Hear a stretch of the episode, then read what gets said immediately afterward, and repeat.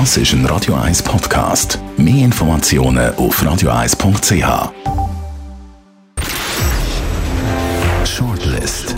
Namen, wo Schlagzeilen machen. Diskutiert von Mark Jäcki und dem persönlichen Verleger Matthias Ackeret. Jetzt auf Radio 1. Willkommen zu der Ausgabe Nummer 4 und das sind Namen, die es heute in die Shortlist geschafft haben. Roger Federer, was für ein Comeback. Der 35-Jährige steht im Finale von der Australian Open. Evelyn Wittmer-Schlumpf, die Altbundesrätin, hat die Unternehmenssteuerreform 3 ins Leben gerufen und distanziert sich jetzt von ihrer eigenen Vorlage. Und Sean Spicer, der Pressesprecher von Donald Trump, präsentiert alternative Fakten und erntet globales Kopfschütteln.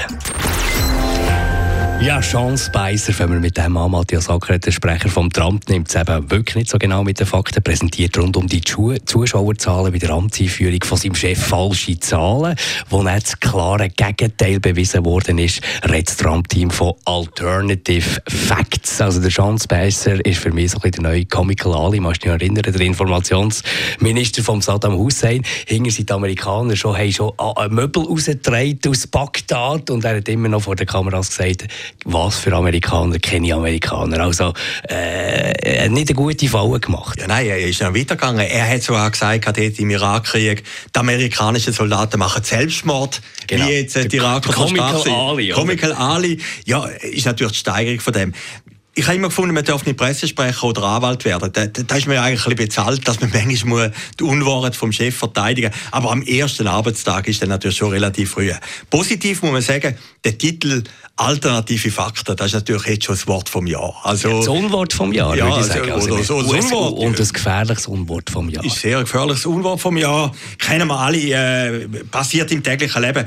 Nein, aber es interessant ist, warum setzt jetzt eigentlich der Trump sein ganzes Interesse darauf, ob jetzt mehr Leute oder weniger Leute bei seiner Inauguration sind, äh, wie vor acht Jahren ja, bei Obama. Das sind wir uns eigentlich, das ist peinlich. Das ist, ja, ich habe ja immer ein gewisses Verständnis für den Trump, aber ich muss sagen, der Auftakt von seiner Regentschaft ist also eher noch ein bisschen die Hose gegangen, oder? Dass du dich dann plötzlich um so lächerliche Details, jetzt fünf Leute oder Und das aus dem Move von Matthias Sacker, äh, von den grössten Trump-Fans Nein, Trump-Fans ist übertrieben, aber, aber ich bin schon ein bisschen irritiert gewesen und äh, wir werden jetzt ein Hope in den nächsten vier Jahren.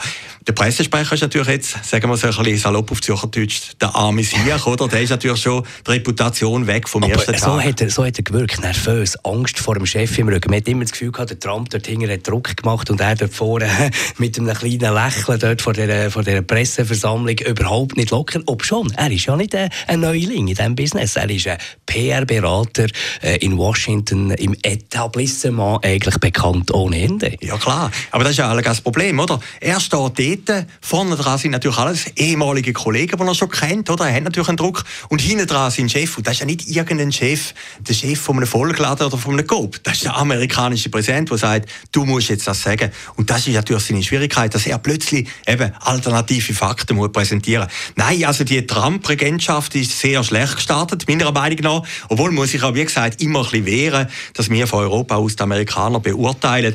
Aber ich habe mir immer die Frage gestellt, warum setzt jetzt der Trump alles Interesse daran, zu sagen, er hat mehr? Und ich glaube, da kommt tiefer psychologisch. Ich habe so alte YouTube-Filme angeschaut.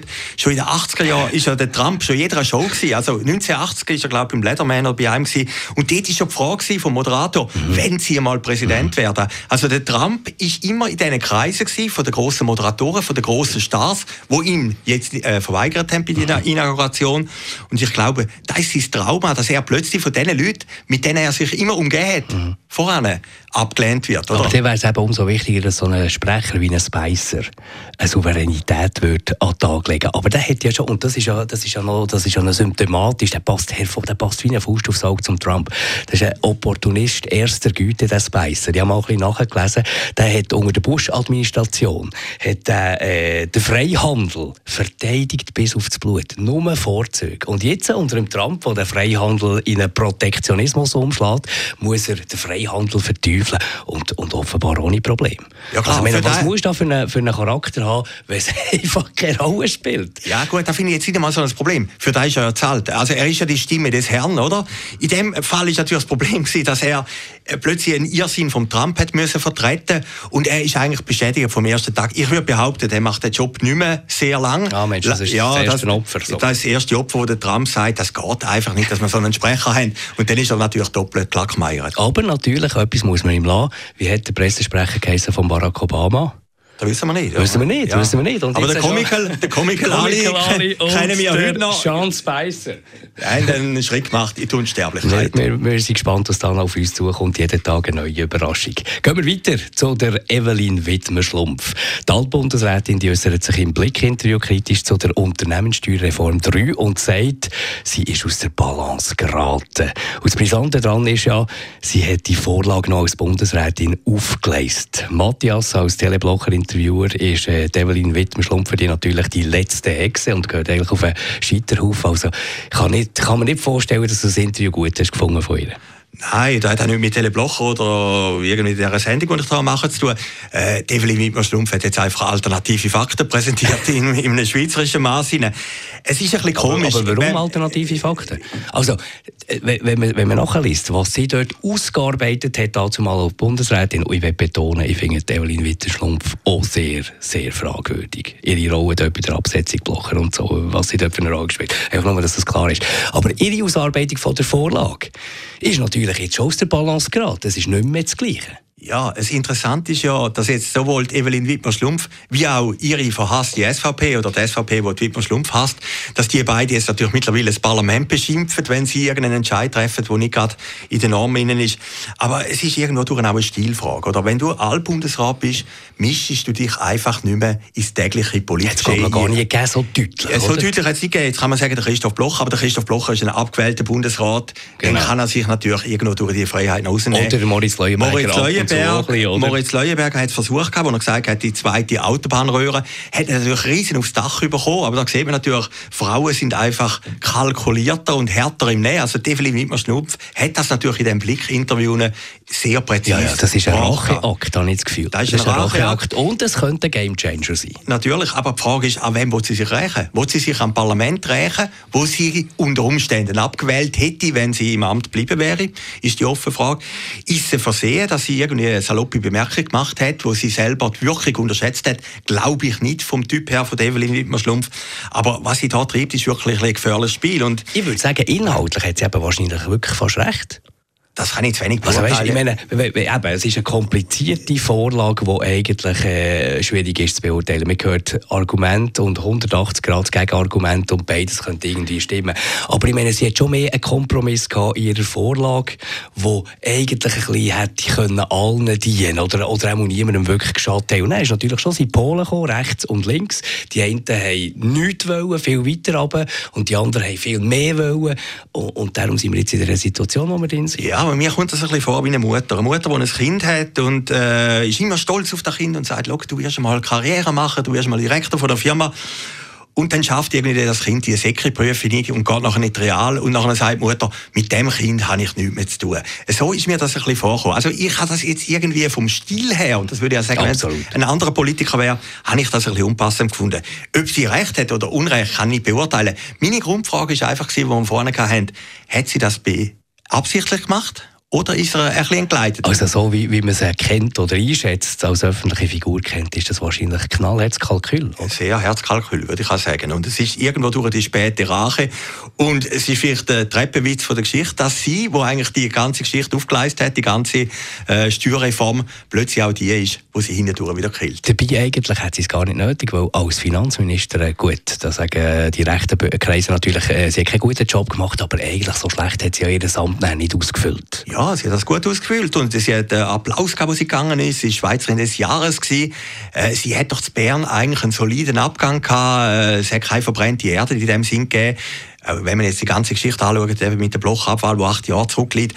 Aber auf der anderen Seite muss man sagen, warum hat sie das gemacht? Und das ist die Frage, die wir in dieser Sendung nicht beantworten können Man kann nur spekulieren, dass vielleicht bei ihr gleich noch ein Frust da ist, dass sie sagt, Herrgott, nochmal, ich hätte den Job lieber noch länger ausgeübt. Es ist einfach nicht gegangen und vielleicht so unterschwellig ist plötzlich das Gefühl. Wäre sehr tragisch, wäre sehr nah am Trump, oder? So ein das Rachegefühl einfach nicht via Twitter, sondern via äh, Blick jetzt in dem Fall. Ja, der Unterschied ist natürlich, wenn man es einfach nochmal sagen, der Trump ist jetzt am Drücker. Das, das muss man einfach sagen. Und, und er ist, ja, und, und er macht natürlich, ja, aber er ist natürlich, und wenn man jetzt nochmal zurückschaut, wer der Trump jetzt bewirkt hat oder nicht bewirkt hat die letzten äh, drei, vier Tage, er setzt wirklich da was er versprochen hat. Ja. Evelyn Wittmer-Schlumpf, wird das Interview die Abstimmung entscheiden?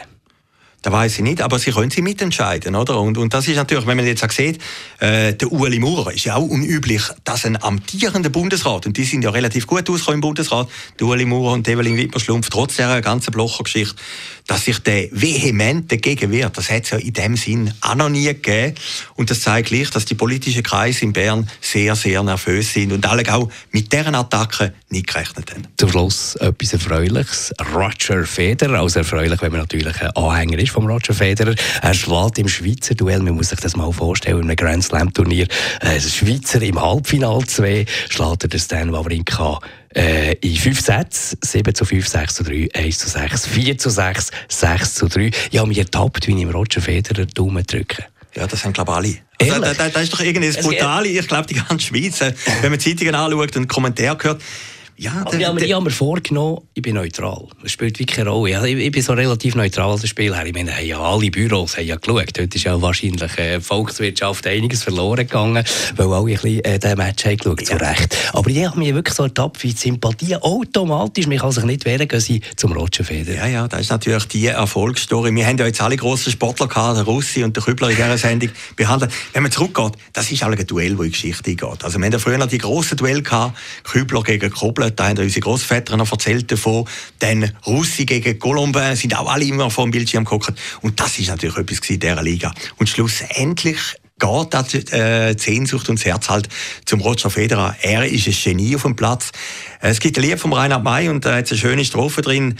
Nie jede Geschichte hat ein Happy End. Ja. Äh, und es gibt manchmal Geschichten, die haben vielleicht das Happy End. Und wir hoffen einfach, dass am Sonntag das Happy End auch kommt mit dem Finale. Es wäre doch traumhaft. Traumgegner, Traumgegner, ist klar, äh, Raphael Nadal. Höchstwahrscheinlich schon, der Nadal. Ein, ein äh, Traumfinale. Ja, ich bin kein Tennisspieler. Aber einfach von der Inszenierung, oder? Der Roger Federer, und da muss man auch wieder sagen, äh, Pressesprecher und Experten haben manchmal etwas gleich, sind, sind manchmal gleich äh, seriös. Wie viele Tennisexperten haben jetzt gesagt, der Federer ist vorbei? Der soll jetzt aufhören. Das ist nur noch peinlich, oder? Ja, wenn man das Alter anschaut, 35 Spitzensport, so lange oder Spitze, jetzt ein Verletzungspech, ein bisschen öfter Verletzungspech. Ich meine, das ist jetzt ein, äh, ein halbes Jahr, oder? Ja, ein halbes Jahr. Ein halbes Jahr ist er weg vom Fenster, kommt zurück und gut, natürlich Murray, Djokovic weg vom Fenster, schon ein bisschen länger in diesem Turnier. Äh, es spricht auch alles für ihn, aber ich, das finde ich faszinierend. Zurückkommen, unter dem Druck, wo eben die Experten auch sagen, ja, jetzt ist er langsam gut, warum hört er nicht auf, auf dem Höhepunkt und so. Und dann zurückkommen, noch einmal einfach einen draufsetzen. Mhm. Egal, ob jetzt der Final gewinnt oder nicht, spielt fast keine Rolle. Nein, das spielt schon eine Rolle. Ist dann schon noch ein bisschen Pünktchen, oder? Also, der liebe Gott soll jetzt schauen, dass er den gewinnt. Einfach, dass die Inszenierung absolut perfekt ist. Radio 1 am Sonntag live mit dabei, da verpassen ihr auf diesem Sender garantiert kein Ballwechsel. Das war die Shortlist von heute. Danke vielmals, Matthias Ackeret, und euch für zuzuhören und dann bis nächste Woche. Shortlist mit dem Mark Jäcki und dem Matthias Ackeret. Zum Nachlesen und Abonnieren als Podcast auf radioeis.ch.